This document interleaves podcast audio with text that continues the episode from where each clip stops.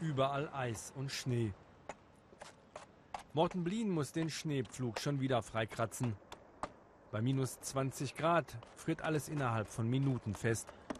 So kann der 33-Jährige nicht los zu seiner nächsten Runde. So geht das stündlich jetzt. Wir wollen ja, dass man unsere Lichter sieht und dass die anderen Autofahrer hinter uns erkennen, wo unsere Fahrzeuge zu Ende sind.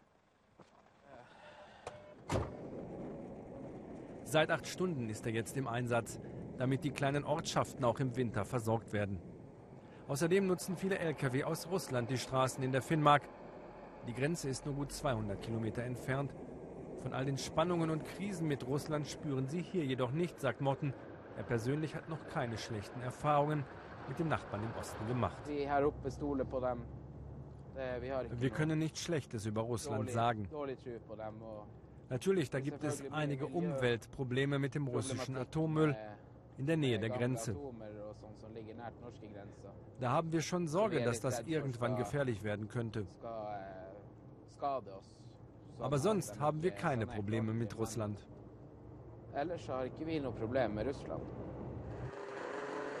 Wenn Morten nicht mit dem Schneepflug unterwegs ist, dann vertreibt er sich die Zeit mit anderen Maschinen. Er ist ein leidenschaftlicher Mechaniker wie viele hier im einsamen Norden. Mit seinem Motorrennschlitten fährt er Rennen aber nicht im Schnee, wie man vermuten könnte, sondern auf dem Wasser. Watercross nennt sich diese seltsame Motorsportart. Uh, Watercross is, uh, Beim Watercross fährt man mit so einem speziellen Motorschlitten übers Wasser. Man muss schnell damit fahren, denn wenn man zu langsam unterwegs ist, dann sinkt man. Bist du aber zu schnell, dann baust du einen Unfall.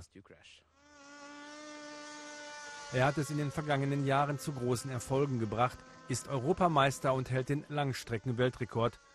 Morten war nonstop 212 Kilometer auf einem Fluss unterwegs, bis ihm der Sprit ausging und er natürlich mitsamt Renngerät unterging. Es ist ein großer Jungentraum, den Morten lebt. Fast seine gesamte Freizeit verbringt er in seiner Garage. In der Jagdsaison werden hier auch schon mal die erlegten Elche aufgehängt.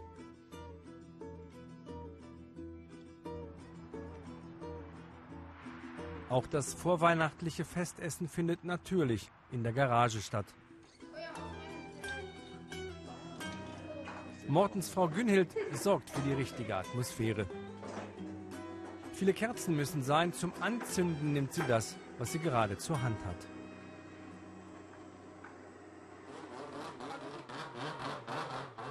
Und selbstverständlich bekommt der Rennschlitten den Ehrenplatz am Kopf der Tafel.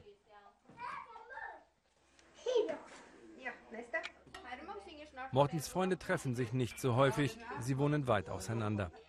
Da bietet der Elchbraten eine gute Möglichkeit, über all die großen und kleinen Sorgen zu reden. Zum Beispiel über die Diskussionen um Steuererhöhungen für Benzin.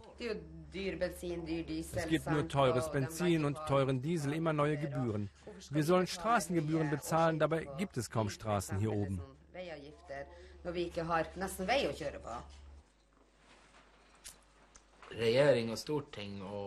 Grundsätzlich wissen die Leute aus der Regierung und aus den Städten doch gar nicht, was für ein Leben wir hier führen.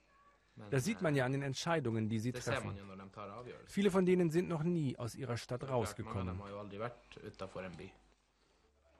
Mortens Frau Günhild ist rausgekommen und wollte nie wieder weg.